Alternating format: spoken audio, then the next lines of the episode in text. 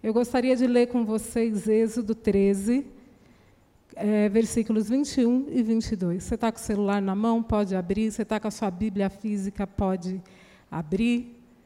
Ou olha aqui no telão que a gente tem sempre a palavra passando aqui, tá bom? O Senhor ia diante deles durante o dia, numa coluna de nuvem, para os guiar pelo caminho, durante a noite, numa coluna de fogo, para os iluminar, a fim de que caminhassem de dia e de noite. A coluna de nuvem nunca se afastou do povo durante o dia, nem a coluna de fogo durante a noite. Nós acabamos de cantar sobre isso, não cantamos? Nós cantamos que o Senhor nos tirou do Egito e nos levou até a terra prometida. Nós acabamos de confessar isso, nós cremos isso. Eu estou falando aqui da presença manifesta de Deus, que a gente experimenta quando a gente sai de uma situação de escravidão e vai até o lugar onde Deus quer nos levar. Como é que Ele nos leva? Nosso Deus, ele escreve uma história, se afasta de nós e fica esperando acontecer, ou ele caminha conosco o tempo todo. Em todos os lugares em que nós passarmos, enquanto a gente estiver chegando no lugar que a gente tem para nós. Nosso Deus é um Deus presente. O Senhor Jesus nos dá tudo que a gente precisa para entender a palavra. Ele nos dá entendimento, ele nos dá sabedoria. Tudo que nós precisamos para que essa palavra entre dentro de nós, crie raiz e aí nós vamos frutificar em nome de Jesus. Não sei quanto tempo vocês têm de igreja. Eu tenho quase 50 anos e estou na igreja desde que eu nasci. Eu nasci num lar cristão. Eu ouvi falar de deserto a vida inteira. Eu não, eu não me lembro quantas pregações sobre deserto eu já ouvi na vida. Vocês já ouviram pregações sobre deserto? Deserto é o quê? Como é que o cristão escuta sobre deserto? Lugar de aprendizado, lugar de sofrimento, lugar de tempos difíceis, não é verdade? Nós ouvimos sobre isso constantemente na vida. Se você for lá no, no YouTube e digitar lá pregações sobre o êxodo, pregações sobre o deserto, são inúmeras, inúmeras. É um tema comum entre nós. Nós falamos sobre o deserto. E, de fato, eu acho que eu nunca conheci ninguém que nunca tenha passado por um deserto. Eu, pessoalmente, não acredito que uma pessoa viva uma vida fácil. Não importa que tipo de vida a pessoa viva, por mais que ela pareça satisfeita, né? por mais que ela publique fotos e a gente fala, nossa, que vidão. Eu não acredito que alguém viva uma vida fácil. Eu acho que toda vida é complexa. Não tem como viver uma vida fácil. Não tem como nós julgarmos as pessoas e falar, olha, esse aqui tem uma vida mais difícil que a minha. Não sei. Cada um sabe o que está passando. Só que quem não está enfrentando dificuldades, pelo menos aparentes, né, tem que ter muita sabedoria para não se perder nas facilidades.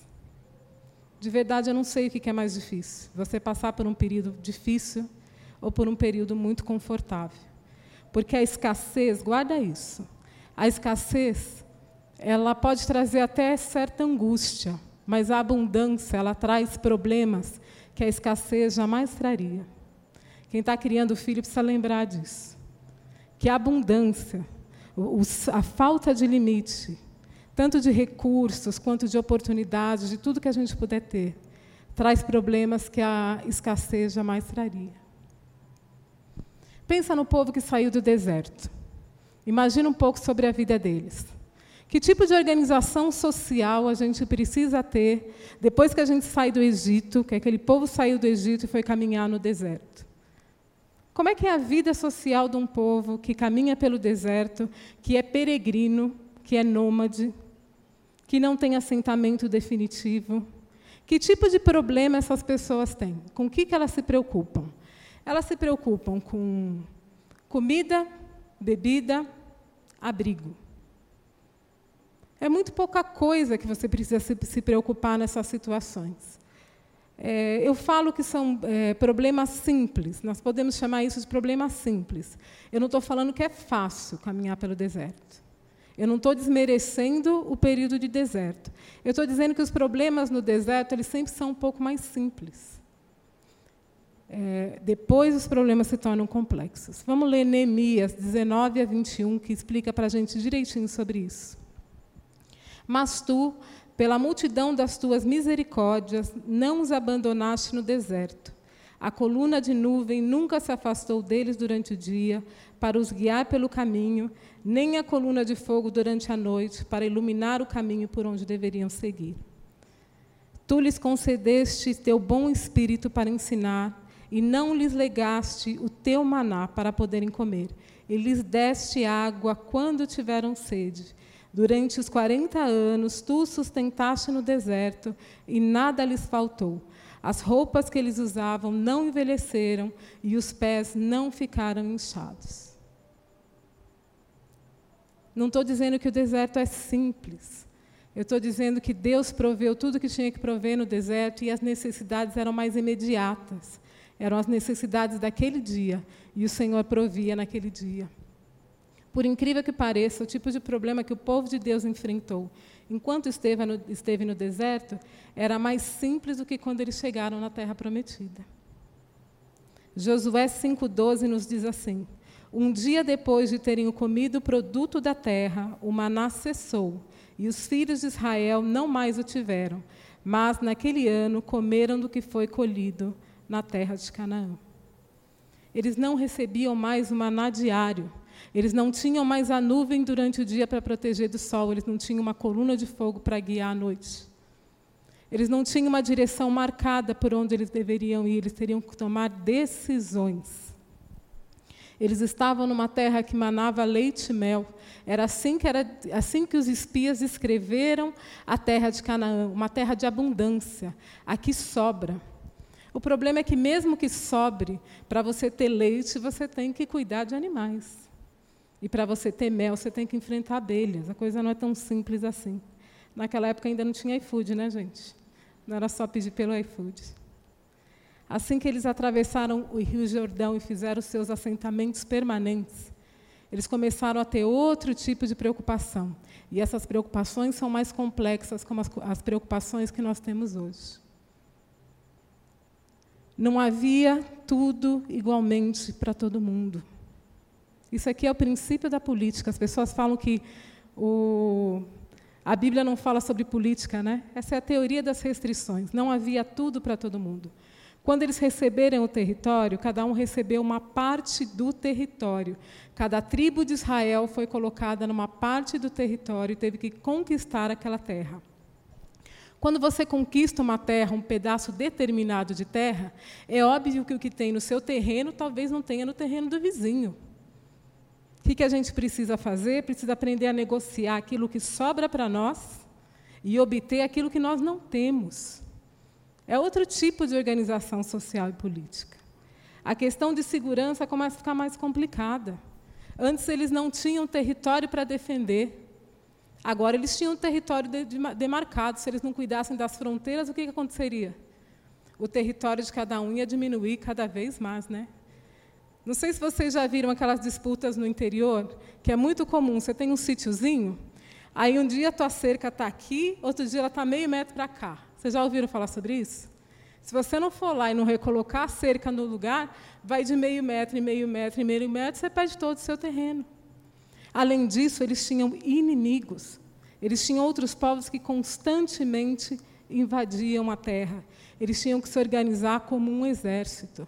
Cada um precisava ter um exército para cuidar daquilo que tinha recebido por Deus. Eles começaram a enfrentar um outro tipo de problema que a gente chama de justiça própria. Os povos da terra não tinham os mesmos valores morais que o povo de Deus deveria ter. Quando eles entraram na terra e viram aquele monte de coisa que eles teriam que resolver, eles falaram: de que forma eu resolvo isso? Eles começaram a observar os povos da terra. Os povos da terra é, resolviam na força. Eu quero, eu vou lá e pego. Eu quero fazer, eu vou lá e faço. Eles começaram a aprender um outro tipo de modelo de como se relacionar com as coisas, o modelo ímpio e pagão. Eles também tinham relacionamento com outro tipo de religião. Os povos da terra tinham deuses funcionais. O Deus funcional é assim: o que eu quero, ah, eu quero ter filhos e eu quero que a minha terra produza. Então eu vou até o Deus ou a deusa da fertilidade, ofereço alguma coisa que agrade, em troca esse Deus me abençoa. É sempre uma troca, nunca um relacionamento. Não tem nada pessoal ali. Os deuses também eram amorais. Não eram deuses bons, simplesmente bons. Eram deuses que podiam fazer tanto bem quanto mal. Eram deuses, eram deuses e líderes, porque os líderes também imitavam os deuses. Os, os reis representavam aquele tipo de deidade. A, o relacionamento do homem com aqueles deuses, dos povos da terra, com aquele tipo de Deus, era assim. Um dia o Deus podia te ajudar a construir, no outro dia ele vinha e derrubava tudo que você construiu. Porque eles tinham um humor muito duvidoso, muito instável. Era esse tipo de desafio que o povo de Deus, quando entrou na terra, começou a enfrentar. Eram deuses que viviam apenas de trocas, não tinham o, bom, o bem e o mal definido. Podia ser tanto bem quanto mal. Nós poderíamos pensar que a vida do povo de Deus, agora que eles conquistaram a terra prometida, seria mais leve, a expectativa de ter uma vida mais leve. Deus nos tirou da escravidão do Egito, nos conduziu 40 anos pelo deserto, nos levou até o lugar onde Ele prometeu. Nós estamos expulsando os inimigos, nós estamos conquistando a terra. Só que, em vez disso, eles começaram a absorver todos os princípios e valores daquele povo que vivia na terra. E a vida deles começou a ficar cada vez mais pesada e complicada.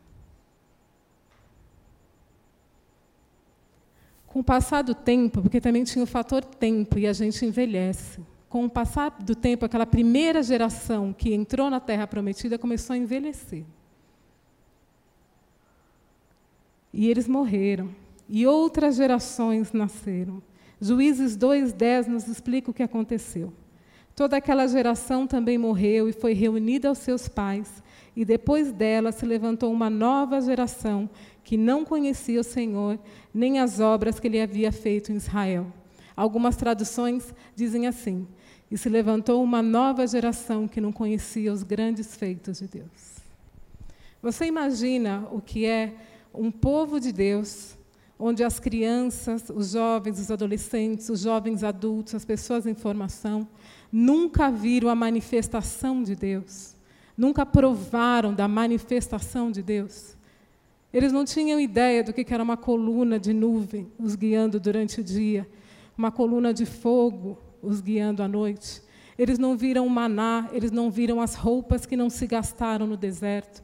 Eles não viram que os pés dos seus avós, dos seus bisavós, não inchavam e eles caminhavam o dia inteiro. Eram gerações que não conheciam milagre. Você tem ideia do que é você ter uma nação com os jovens que não têm ideia do que é a manifestação do poder de Deus. E ainda assim a gente falar que é uma manifestação, é uma nação, é um povo de Deus. Foi num contexto como esse que eu expus para vocês que o rei Davi nasceu. Foi numa situação como essa, esse era o pano de fundo em que o rei Davi nasceu. A gente não sabe muita coisa a respeito da mãe do rei Davi, mas nós sabemos que ele é filho de Jessé, um homem de posses, um homem rico. A gente sabe que ele tinha mais sete irmãos. A gente sabe que Davi trabalhava. Nós temos várias informações sobre Davi jovem. Quando Samuel foi enviado a Deus, é, por Deus à casa de Jessé para ungir o novo rei, Jessé foi trazendo seus filhos mais velhos, e a gente vê pelo texto ali que os filhos de Jessé deviam ser muito bonitos, fisicamente impressionantes, altos, porque era aquilo que era valorizado em um rei naquela época, uma pessoa que representasse poder e força fisicamente. Jessé foi fazendo seus filhos passarem ali na frente de, de Samuel, do profeta Samuel. E o Senhor disse para, para Samuel: Samuel, cuidado. Cuidado. Cuidado com o que você está vendo. Eu também vejo que eles são fortes, eu também vejo que eles são capazes. Em Samuel, é, 1 Samuel 16, 7 diz assim: Porém o Senhor disse a Samuel: Não olhe para a sua aparência nem para a sua altura, porque eu o rejeitei. Porque o Senhor não o vê como o ser humano vê. O, Senhor, o ser humano vê o exterior, porém o Senhor vê o coração. Os sete filhos mais velhos de Jessé passaram na frente de Samuel, e o Senhor falando: não é esse, não é esse, não é esse, não é esse, não é esse, sete vezes. Então Samuel perguntou para Jessé: não tem mais nenhum filho, você não tem mais nenhum filho, Deus me mandou aqui. Deus não, não é confuso, se Deus me mandou nesse lugar, o rei vai sair desse lugar. E Jessé mandou chamar Davi, porque afinal de contas, né? Vai que, né? Vai que é Davi. E quando Davi chegou, Samuel olhou para ele, o Senhor falou: É esse. E o texto fala uma coisa tão interessante para a gente. Fala que Davi era ruivo, fala que Davi tinha olhos bonitos, fala que Davi era muito bonito. Em nenhum momento nesse texto, em 1 Samuel 16, é, diz que, de alguma forma, Davi era menor. Quantas vezes você já ouviu falar que depois que os sete filhos de Jessé passaram, veio o menorzinho? Você já ouviu falar sobre isso? Veio o filho mais novo, veio o menorzinho, o sobressalente. Não. Davi era tão impressionante fisicamente quanto os seus irmãos. Era um homem muito bonito. Mas se lembra do que Samuel, Deus falou a Samuel: o ser humano olha o exterior, mas Deus vê o coração. Davi não foi escolhido por suas características físicas, ele foi escolhido pelo que ele tinha no coração. Um princípio que a gente aprende aqui também é que Deus chama quem é ativo. Fala para a pessoa que está do teu lado, Deus chama, Deus usa quem é ativo. Se você estiver preocupado porque você anda muito atarefado, porque você estuda, porque você trabalha, porque tem filho, porque tem casa para cuidar, porque você tem um monte de coisa para fazer, você está no lugar certo, fazendo a coisa certa. Deus chama pessoas ativas. E você sabe por quê? Porque parece que Deus faz as coisas assim de repente. Parece que Deus faz as coisas de uma hora para outra, mas isso não é verdade. Deus está te preparando, Deus prepara pessoas assim como preparou Davi. Por isso que nós precisamos estar ocupados. Não dá para parar, não, meu irmão.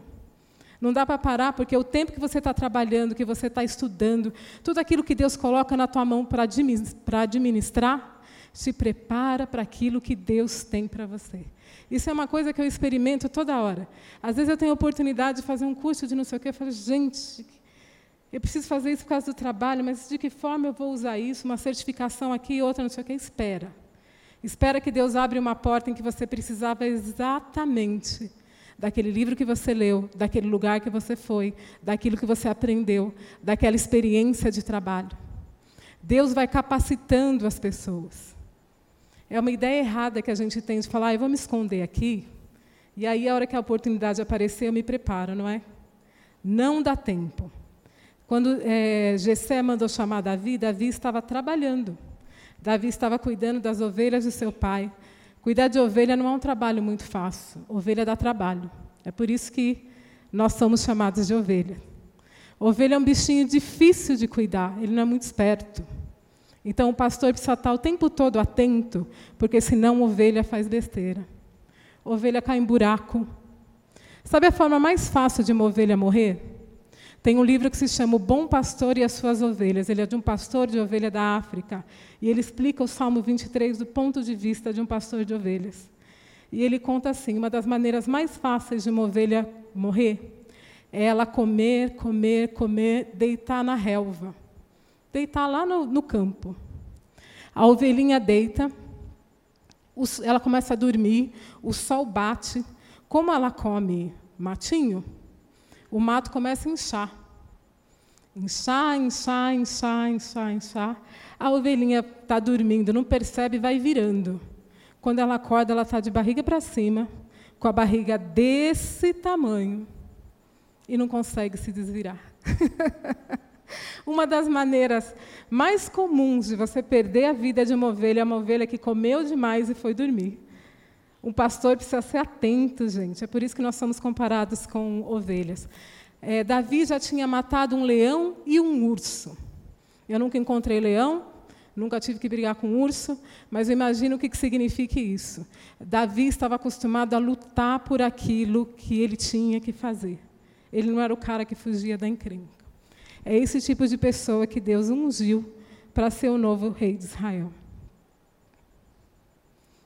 Novamente eu falo que ao escolher Davi para ser o rei de Israel, a Bíblia não diz que ele era fisicamente inadequado, não diz que era menor do que os outros, não diz que ele era mais fraco. O que a Bíblia fala é que ele tinha o coração no lugar certo. Desde que isso a gente vê na história de Davi, porque desde que ele, do momento em que ele foi ungido rei, até o momento que ele assume de verdade o trono, se passaram 25 anos. 25 anos sendo preparado, sendo perseguido. A maior parte desse tempo, Davi é, liderou grandes exércitos. Ele fez grandes amigos, mas ele também foi odiado, foi ameaçado de morte, teve que se esconder, conviveu com um ladrão, conviveu com um salteador. Primeiro, os primeiros homens que se juntaram a Davi eram da pior espécie. Eram pessoas que tinham que viver afastadas da cidade porque eram procuradas e podiam ser condenadas. Durante a maior parte do reinado de Davi houve paz. Mas isso não quer dizer que não houve ataque do inimigo. Eles estavam na terra prometida, já tinham saído do deserto. Tinha um monte de coisa complexa para resolver na vida. E tinha inimigos atacando continuamente. Em 40 anos do reinado de Davi, ele conquistou a cidade de Jerusalém. Ele derrotou os inimigos mais poderosos do povo. Ele formou um exército esplêndido, numeroso, forte. Ele ampliou as fronteiras de Israel. A nação de Israel foi admirada e respeitada pelos outros povos como nunca tinha sido. Quando nós pensamos numa vida leve, uma vida mais leve, nós pensamos em paz, né? Mas o que, que nós consideramos como paz? Essa história toda que eu contei para vocês é para falar de paz de uma vida mais pacífica, de sermos pacificadores. O tipo de vida que Davi levou como um rei, como líder militar, nos fala a respeito de paz. Ele teve vitórias, ele tinha paz. Quando a gente pensa em paz, a gente pensa em uma situação, ausência de conflito, ausência de guerra. Se eu não tivesse esse monte de conflito na minha vida, se eu não tivesse vivendo essa batalha, eu teria paz. Será que é isso? Um sentimento. Será que paz é um sentimento de satisfação, de contentamento? Será que isso é paz? Será que paz é uma postura? Eu vejo uma pessoa calma, tranquila, eu falo, nossa, essa pessoa deve ser cheia de paz. Será que a paz de verdade é isso? Porque se fosse isso, eu não poderia dizer que Davi teve um reino pacífico. Ele vivia em guerra, mas ele teve um reinado pacífico ele teve um reinado de paz. O livro de Crônicas ele traz um outro ponto de vista sobre a história de Israel. Ele foi escrito para, o povo de Israel que já tinha voltado do exílio. Ele, esse livro foi escrito para a gente restaurada. Ele mostra as, as implicações espirituais da história de Israel, as lições espirituais de tudo aquilo que eles viveram. O livro de Crônicas fala a respeito do, da formação do exército de Davi. Quando Davi assumiu como rei, quando ele foi reconhecido como rei, começou a reinar em Jerusalém, vieram centenas de milhares de homens, centenas de milhares de pessoas, de exércitos, ajoelhar diante dele e jurar lealdade, fidelidade. Quem gosta de filme de guerra, imagine uma cena dessa. Centenas de milhares de exércitos, chegando, chegando, chegando. Você olhava, havia soldados com espadas, lanças, escudos. Eram homens hábeis, líderes de guerra. A Bíblia fala sobre isso. Você consegue imaginar essa cena? Que maravilhoso. É, a gente assiste filmes, por exemplo, os 300. Um homem derrotou 300 homens sozinho. No exército de Davi, tinha dois homens que tinham feito isso. Muito antes de qualquer filme, qualquer mito de verdade. Ele tinha líderes do exército que já tinham vencido batalhas sozinhos, com uma lança, derrotando 300 homens. Olha o que a palavra de Deus nos ensina a respeito do, das coisas que aconteceram ali.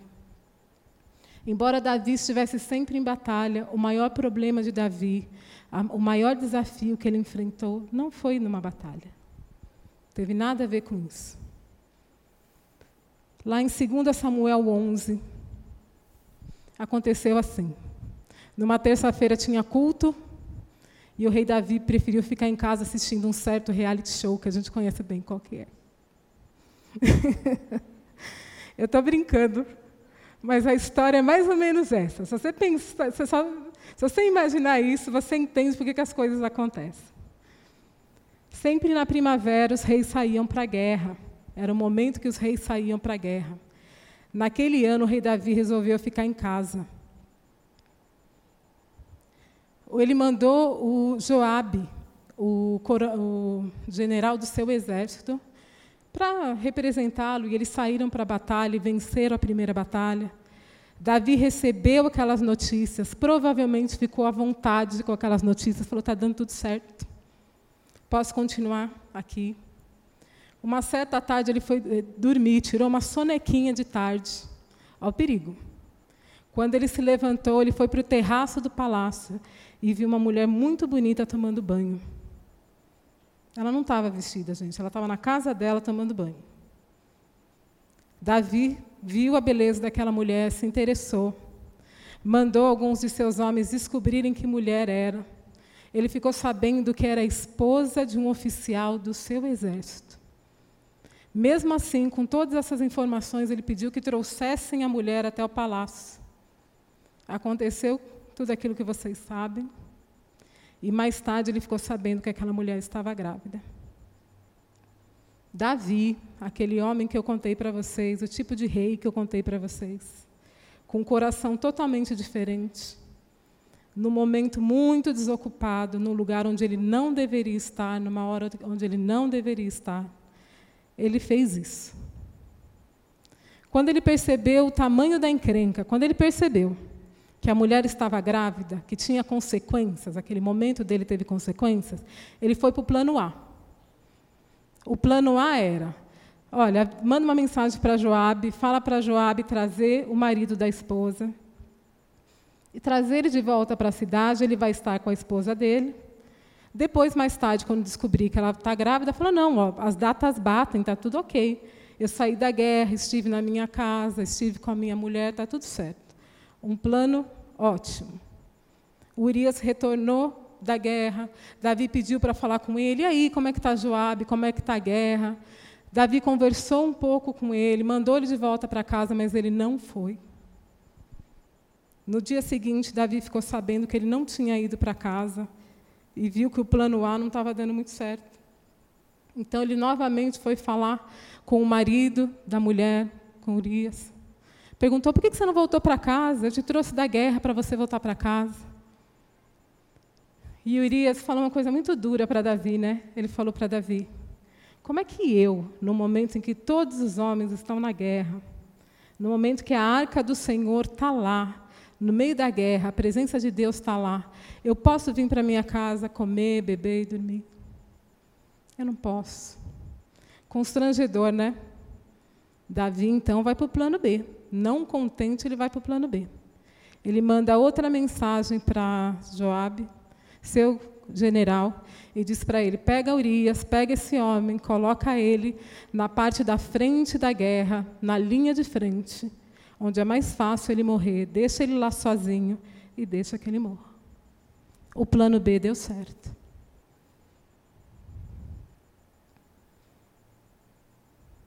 Quando a gente escuta uma coisa dessa, né? A gente fala, como é que um negócio desse acontece? Como é que um rei, um rei do povo de Deus, faz uma coisa dessa? Nós estamos acostumados com frases e que, que não são de versículos bíblicos, como se não for por amor, vai pela dor. Nenhuma folha cai se não for da vontade de Deus. Não é versículo, não, gente. A gente aprende que o sofrimento ensina, que o sofrimento prepara. Davi, depois dessa situação, viveu algo muito difícil. Ele foi separado da presença de Deus. Deus fez questão de mostrar para ele que não estava abençoando aquilo que não estava com ele. Davi, que era acostumado a estar na presença de Deus, ele foi separado de Deus. Ele viveu nessa situação um tempinho. A gente poderia dizer, não, valeu o sofrimento. Davi tem que sofrer mesmo, porque o sofrimento ensina. Se não é pelo amor, é pela dor. Eu pergunto para vocês, isso é bíblico? A gente pode considerar uma expressão como essa um princípio bíblico? Que a gente repete tanto? Né? De fato, quanto mais você se aproxima de Deus e convive com Ele pessoalmente, mais Ele ensina você através da palavra. Deus nunca planejou o sofrimento para ensinar o homem. Deus nunca planejou que você tivesse que cair para que você fosse levantado. Deus nos ensina através da palavra. Você conhece a Deus, você consegue imaginar o teu Deus lá no céu, pensando assim: vou atribular esse, vou dar luta para o outro, vou perturbar o outro, vou incomodar o outro, só para que ele aprenda alguma coisa? Por que nós temos uma palavra desse tamanho, com tudo que a gente precisa dentro? Por que, que nós temos ensino? Por que, que nós temos uma vida com Deus? Por que, que a gente caminha com Deus que nos ensina através do seu Espírito Santo o tempo todo? A gente precisa mesmo sofrer? Eu sei que todas as coisas cooperam para o bem daqueles que amam a Deus, mas a gente não pode parar nesse pedaço do versículo, a gente não pode parar na primeira frase. Romanos 8, 28 diz assim: Sabemos que todas as coisas cooperam para bem daqueles que amam a Deus, daqueles que são chamados segundo o seu propósito. Vamos para a segunda parte do versículo? Que todas as coisas cooperam para aqueles que amam a Deus. Cooperam mesmo, gente. Mas são aqueles que andam segundo o seu propósito. Senão eu vou dizer isso para vocês até como cientista. É só sofrimento. Isso se chama sofrimento. As áreas do seu cérebro que são ativadas enquanto você sofre, enquanto você sente alguma dor, não são as mesmas áreas ativadas para o ensino, para a aprendizagem. Então, se eu falar para você que se não for por amor, é pela dor, isso é princípio bíblico e Deus quer te machucar para que você aprenda, eu estou te ensinando uma coisa que não é bíblica. No caso de Davi, Davi tinha uma palavra muito específica sobre o que é ser um rei em Israel. Depois você lê com calma na sua casa, se você nunca prestou atenção em Deuteronômio 17. É até uma chave para a gente entender o período da monarquia, é uma chave para nós entendermos o Antigo Testamento. Deuteronômio 17, ele ensina com detalhes ao povo. Ele diz: Quando entrares na terra que eu prometi a vocês, e vocês habitarem aquela terra e vocês conquistarem aquela terra, vocês vão desejar ter um rei. Quando vocês escolherem esse rei, não escolham um rei como os outros povos escolhem. Esco escolham um rei segundo os princípios que eu vou dar para vocês. Em Deuteronômio 17 estão listados esses princípios. Davi não fez nada desavisado. Na palavra de Deus tinha explicação direitinha de como ele deveria ser um rei. Lá está dizendo assim: que escolha um homem que não seja alucinado, enlouquecido por acumular muitas riquezas, nem por ter muitas mulheres. Davi sabia o que, ele tinha que fazer. Um rei em Israel, segundo Deuteronômio 17, deveria ter apreço pela palavra de Deus, deveria amar a palavra de Deus, ele deveria ter o rolo da palavra de Deus junto com ele, o tempo todo, e deveria ler a palavra todos os dias. Em 2 Samuel 11, 26 e 27 diz assim: Quando a mulher de Urias soube que seu marido era morto, ela chorou por ele. Passado o luto, Davi mandou buscá-la e a trouxe para o palácio. Ela se tornou a mulher, ela se tornou sua mulher, mulher de Davi, e lhe deu um filho. Porém, isto que Davi havia feito pareceu mal aos olhos do Senhor. Antes que você pense, hipócritas, né? Depois de tudo aquilo que eles fizeram, a mulher de Urias chora a morte de seu marido. Depois eles se casam, eles têm um filho, e fim, são felizes para sempre. Antes que você pense assim, hipócritas, né? Que história é essa? Lembre-se que viver no deserto não é mais difícil do que viver na terra prometida. A abundância traz problemas que a escassez jamais traria. Provérbios 4, 23 diz um, é um versículo que acho que a maioria de nós conhece muito bem. A maioria de nós tem gravado isso em nós. De tudo que se deve guardar, guarde bem o seu coração, porque dele procedem as saídas da vida. Usufruir da bênção e do favor de Deus demanda cuidado, demanda atenção. Ter Deus na sua vida exige sabedoria, temor a Deus em qualquer circunstância. Ser abençoado, meu povo, não é fácil, sabe por quê? Porque o verão, ele precisa de tanto cuidado quanto quando a gente vive no inverno.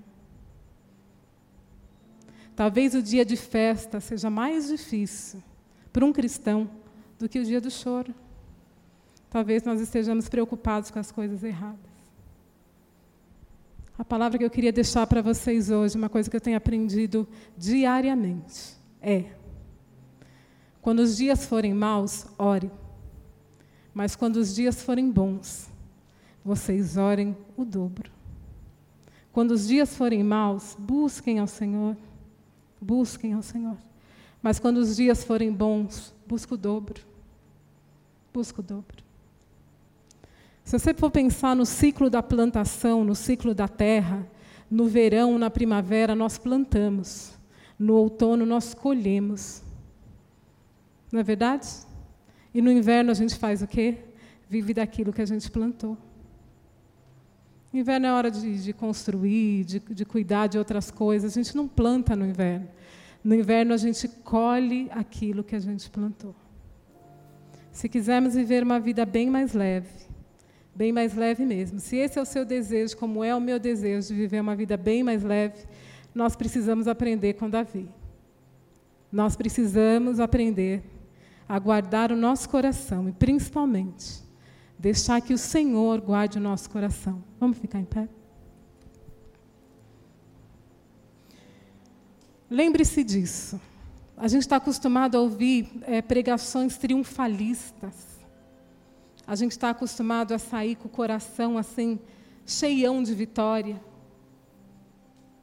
Mas será que a gente tem pensado em como nós vamos administrar as nossas vitórias? Como nós vamos viver no tempo de abundância? Essa tem sido uma reflexão comum na tua vida? Tem sido algo que você faz com frequência? Isso faz parte da maturidade de um cristão. Saber que os dias de tristeza, eles passam. Choro dura uma noite, mas a alegria vem pela manhã. Quando a alegria chegar na nossa casa, quando a alegria chegar na nossa vida. Administre isso com fidelidade, sabedoria e muito temor a Deus, para que o Senhor possa acrescentar à sua vida mais e mais, mais e mais, mais e mais. E quando chegar a primavera, que é o dia de sair para a guerra, você não fique em casa e não se envolva numa situação que vai trazer prejuízo para o resto da vida. Amém? Amém.